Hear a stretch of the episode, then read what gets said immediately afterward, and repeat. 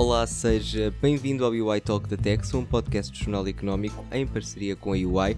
Ao longo deste e dos próximos episódios, vamos explorar os principais temas de fiscalidade que marcaram e continuarão a marcar a atualidade com a ajuda de várias figuras da UI Portugal.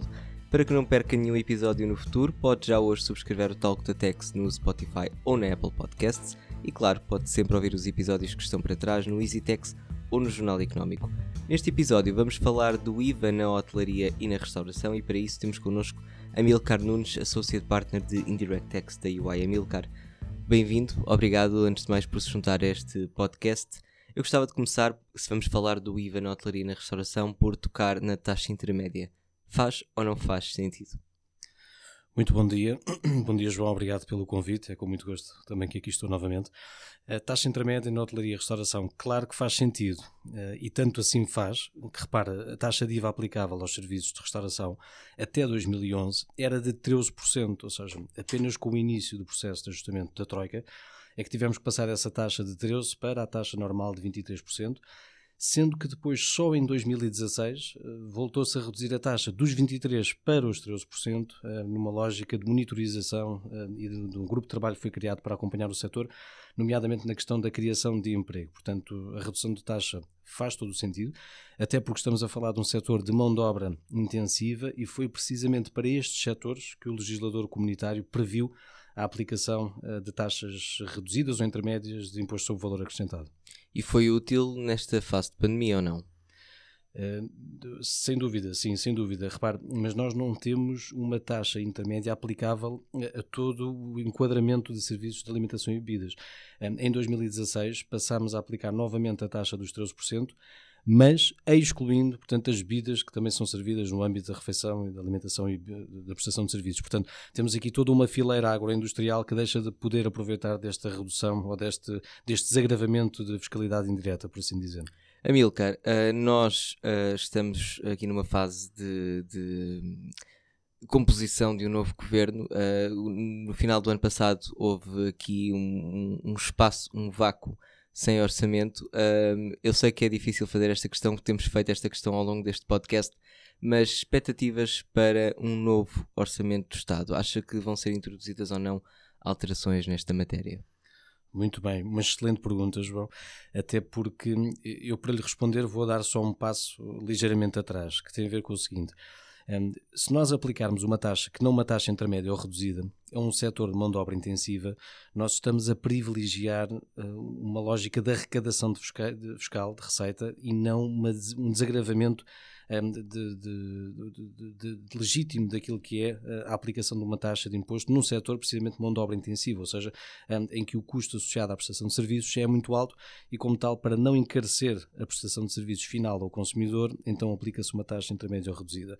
Portanto, e, obviamente, na medida em que uh, possa haver enquadramento naquilo que é o anexo 3 da diretiva IVA, um, a taxa intermédia neste tipo de setores faz todo o sentido e tem todo o interesse.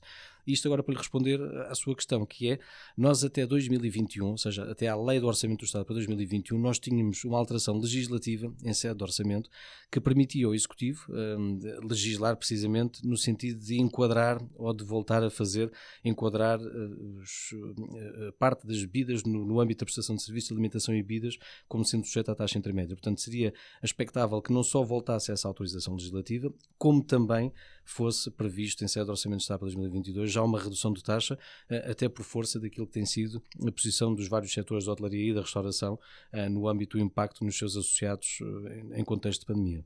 Esse impacto, sem dúvida, fez sentir. Podemos estar, podemos mesmo dizer que foi um dos setores mais afetados um, ehm, por esta crise pandémica que se arrasta há quase dois anos.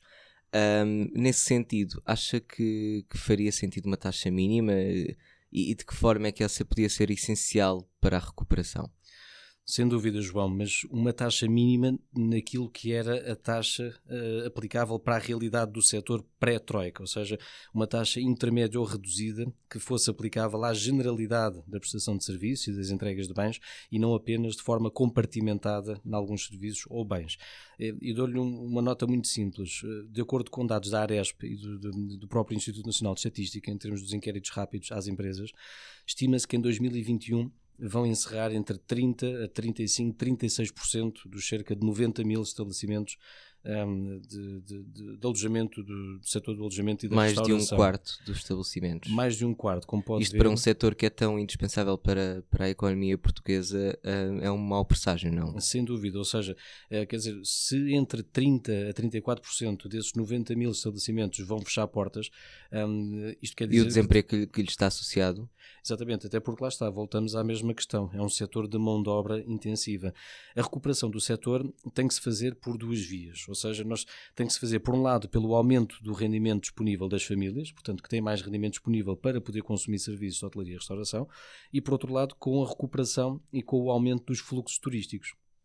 É, que é uma questão que está dependente do, do evoluir da, da, da, situação, não é? Exatamente, portanto, nós temos aqui, uh, são duas variáveis da mesma equação, e enquanto uma e outra não recuperam, nós de facto temos que conseguir desagravar a carga fiscal junto dos operadores, nomeadamente no que diz respeito ao IVA. E como é que se avaliam estas questões uh, quando esse, essas duas variáveis de equação estão sujeitas a uma, a uma incerteza e imprevisibilidade enorme, além de uma volatilidade enorme. Portanto, se há uma restrição nas entradas de, de turistas em Portugal, imediatamente este setor sofre, no imediato e não passado um ano ou dois, como, como outros setores que temos visto. Exatamente, olha, eu costumo dizer que hum, a fiscalidade tem que acompanhar a economia e não a economia acompanhar a fiscalidade. Ou seja, os negócios não podem correr atrás da fiscalidade, tem que ser a fiscalidade que corre atrás dos negócios. E neste momento, em termos daquilo que são, aqui é a possibilidade de fixação de taxas de IVA ou a possibilidade de incidência do IVA sobre um cabaz de determinado bens ou serviços, o legislador tem aqui muita flexibilidade de manobra para utilizar a fiscalidade como instrumento de resiliência e de combate precisamente a estes efeitos. Uh, negativos da pandemia. Bem, mas essa, essa flexibilidade que fala ficou aqui um pouco, um pouco, constrangida no ano passado, quando o orçamento acaba por ser chumbado, o que levou à, à dissolvência do, do Parlamento. Uh, afinal, o legislador também tem as mãos e pés atados na hora de decidir fiscalidade. O que é que aconteceu neste setor especificamente em que o Amilcar uh, está focado com esse chumbo do Orçamento do Estado? Olha, eu também me recordo que o diploma que não foi aprovado também não continha lá nenhuma norma de redução de taxa de IVA na restauração, portanto... Aquela mesmo... questão do alívio inexistente, era Exatamente, isso? é um, um, alívio que, que se faz por outra via, nomeadamente no âmbito de políticas que já estão previstas no PRR ou no âmbito de programas de apoio uh, ao setor da restauração. Agora, em concreto, quanto à questão da taxa, uh, pelo menos do pouco que eu vi do diploma que não foi aprovado, não constava lá nada, inclusivamente a tal autorização legislativa que sistematicamente sistematicamente tinha vindo a ser um, incluída em todos os orçamentos, em todas as propostas de lei do Orçamento do Estado, neste também não constava. E um alívio temporário no IVA para ajudar à recuperação deste setor? Um, Fale-me fale desse alívio temporário, se é que ele pode existir, se é que já existe. Sem dúvida. Um, olha, eu também para lhe explicar esta questão do, do alívio temporário, o que é que eu lhe posso dizer? Isto ao nível da, da, restauração e da hotelaria, nós temos um problema muito grande que tem a ver com a diferença das taxas. Ou seja, geralmente a fiscalidade indireta que incide sobre os inputs, sobre as aquisições de bens e serviços, eh, são sujeitas a taxas intermédias ou reduzidas, mas depois os outputs, ou seja, a prestação do serviço em si ao consumidor final, eh, está sujeita à taxa intermédia ou normal. E gera-se aqui uma arbitragem de taxa que tem reflexos naquilo que é a repercussão económica e fiscal do, do encargo associado ao imposto. Portanto, muitas vezes os operadores, para não aumentar o preço de venda ao público, por exemplo, de um serviço de restauração, de, de alimentação e bebidas, o que fazem é internalizar de forma parcial ou total esse aumento da carga tributária. Portanto, e, e a evidência empírica tem demonstrado um, que, essa, que essa internalização da carga fiscal muitas vezes ultrapassa o valor acrescentado gerado naquela prestação de bens ou serviços. Portanto, este, este tema da arbitragem fiscal entre taxas tem que ser vista com muita cautela. Um, aqui um alívio temporário passaria sem dúvida por esta, por esta redução de taxa. Um, imagino que no limite não existiriam quaisquer outros benefícios pela redução de taxa, nomeadamente a questão da recapitalização dos operadores, como muito se fala, um, associada à redução de taxa. No limite teríamos sempre aqui um efeito de cash flow temporário que lá está, seria indissociável dessa recapitalização dos operadores que estão de certeza absoluta bastante carenciados com, com, com toda a questão da pandemia. Uma das medidas mais mediáticas, talvez, do, do ano passado, em, em, termos de. no âmbito do IVA e, e relacionado com a restauração e a hotelaria, foi a questão do e-voucher, mas uma medida que beneficiou talvez mais os consumidores do que propriamente os comerciantes, não?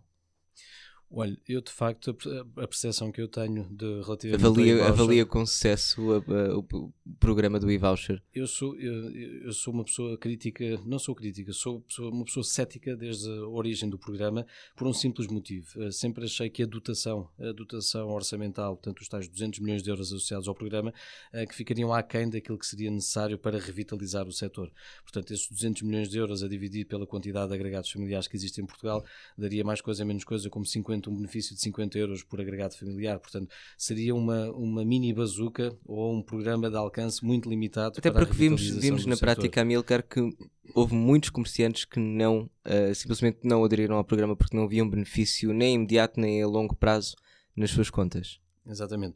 Para além de que, ou seja, esta questão do e-voucher, depois eh, isto, eh, eh, os consumidores primeiro têm que gastar para depois usufruir, ou seja, isto depois também impacta em termos daquilo que é a despesa pública e aquilo que está consagrado ou consignado em termos de rubricas do Orçamento do Estado. Portanto, também tem outros contornos da, da uma política, uma política fiscal inversa, não é? Primeiro gasta-se para depois se, se, ter. Mas também tem, faz, faz recurso e utilização daquela técnica legislativa que é, se, que é, se o contribuinte quer ter um benefício, primeiro tem que pagar. E muitas vezes a mecânica mecânica associada ao benefício uh, dificulta ou faz com que o contribuinte também não queira usufruir.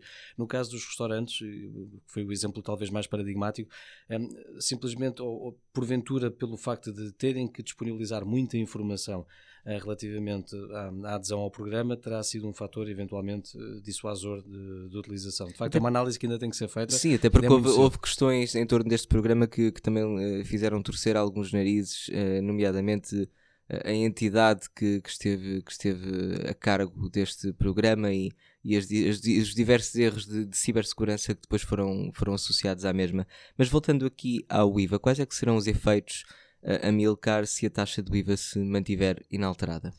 Olha, a fazer a fé naquilo que são as projeções das associações do setor, uh, portanto, não acontecendo nada em termos de taxa, uh, eventualmente irão encerrar mais estabelecimentos uh, de hotelaria e da restauração. Mais ainda do que aqueles que já se prevê. Pois, isto de facto a fazer fé naquilo que são as projeções das, das associações. Agora, se vão encerrar mais ou menos, também não lhe sei dizer, um, quantos é que, que, vão encerrar, se é que vão encerrar. Agora, uma coisa é certa, e isso posso lhe garantir, que é, uh, se de facto não houver qualquer tipo de incentivo ou de estímulo, uh, aquilo que os operadores vão fazer é, é, aplicar a sua racionalidade, ou seja, vão reduzir capacidade instalada, vão reduzir qualidade de serviço, e aqui temos dois reduzir fatores... Reduzir cargos de trabalho também. Fundamentais, que é capacidade instalada, ou seja, vão reduzir seguramente o número de pessoas que têm ao serviço. E estas, estes, estas duas variáveis, portanto, a redução da capacidade instalada e a qualidade do serviço, são fundamentais para uma retoma sustentada, quer dos fluxos turísticos, quer do aumento de rendimento disponível das famílias. Portanto, seguramente que vamos ter que, que trabalhar neste, neste sentido. E vamos ver como é que corre 2022. Amilcar Nunes, muito obrigado por se ter juntado ao Talk da Tex. Obrigado, João. Chegamos ao fim deste episódio, obrigado por ter estado desse lado a ouvir. Já sabe, pode guardar o Talk da Tex na sua app de podcasts para que seja notificado sempre que sair um novo episódio. Nós regressamos para falar também do IVA, mas desta vez no imobiliário e vamos receber aqui no nosso podcast Catarina Matos. Não perca e tenha uma boa semana.